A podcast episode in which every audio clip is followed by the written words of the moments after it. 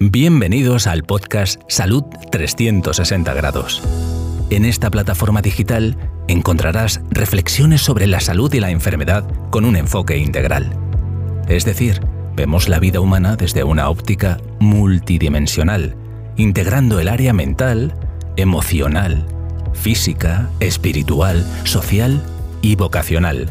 El podcast despliega una serie de pensamientos y consejos con una visión de la vida en 360 grados como quien mira un reloj de manecillas que marca el tic-tac de cada día.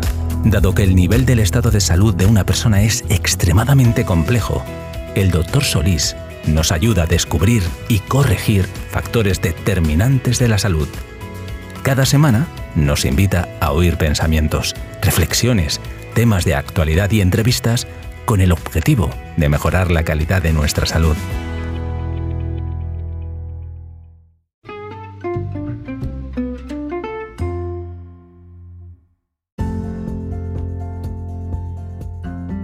El episodio de hoy lo he titulado La salud en un mundo maquiavélico.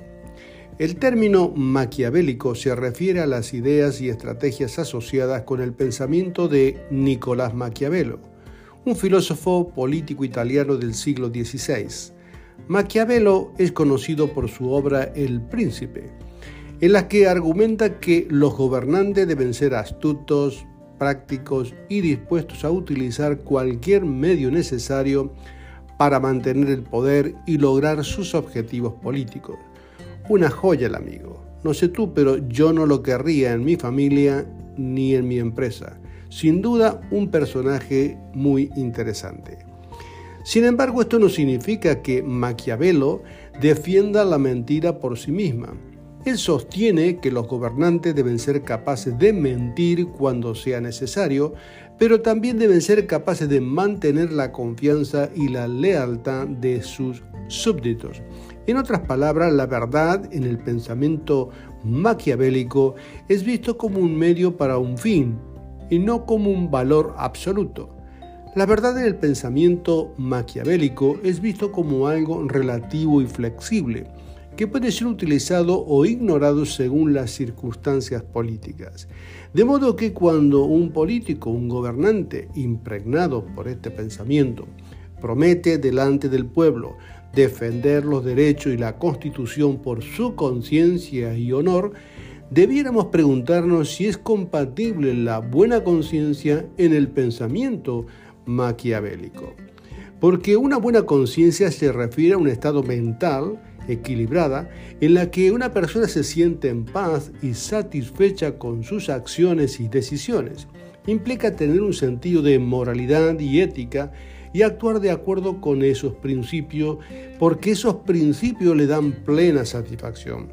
De no actuar según esos códigos de valores, le asalta el remordimiento, la vergüenza o la culpa. Es un sensor humano de salud mental que protege al individuo y protege la sociedad. En relación a estos conceptos se puede decir que el pensamiento maquiavélico y la buena conciencia son opuestos, porque el pensamiento maquiavélico se centra en el logro del poder y la manipulación de las circunstancias para alcanzar los objetivos deseados, mientras que la buena conciencia se basa en la ética y la moral y siempre busca actuar de manera justa y correcta. El pensamiento maquiavélico a menudo implica tácticas y estrategias que pueden ser consideradas amorales o inmorales o poco éticas, como la mentira, la manipulación y la violencia. En contraste, la buena conciencia implica actuar de acuerdo con los principios morales y éticos, considerando el bienestar de los demás y evitando causar daño innecesario. Existe un principio que es violado sistemáticamente en el pensamiento maquiavélico. Y este es el principio del amor al prójimo. Porque este es el cimiento de la estructura social de la fe cristiana occidental. El anti-yo, la integridad, la transparencia, la verdad, la honestidad, el derecho de los demás, la justicia justa, la igualdad, pilares fundamentales para construir un mundo saludable. La salud global está fuera del alcance de la Organización Mundial de la Salud, porque el mal no es político, económico, social, ni siquiera religioso. Es un asunto moral. Es la disarmonía del corazón inmaterial humano inclinado de continuo al mal, que se mueve sin pudor movido por la codicia y el poder. Es el síndrome del emperador que está firmemente en acción en este mundo. Cuando menciono el amor no estoy hablando de un romanticismo de adolescentes, sino estoy hablando de un desorden pasional, donde el eje de la vida es el yo y no el otro. Una pseudo falsa justicia social. Todos los sillones del poder, a todos los niveles, están contaminados con esta enfermedad contagiosa y destructiva, cuyos síntomas centrales son el poder y el dominio que se busca sin importar el precio a pagar. Es una enfermedad del alma que erosiona toda la vida. En breve vamos a celebrar la Navidad, celebración que nos recuerda que el príncipe de paz se encarnó y nació en un humilde pesebre.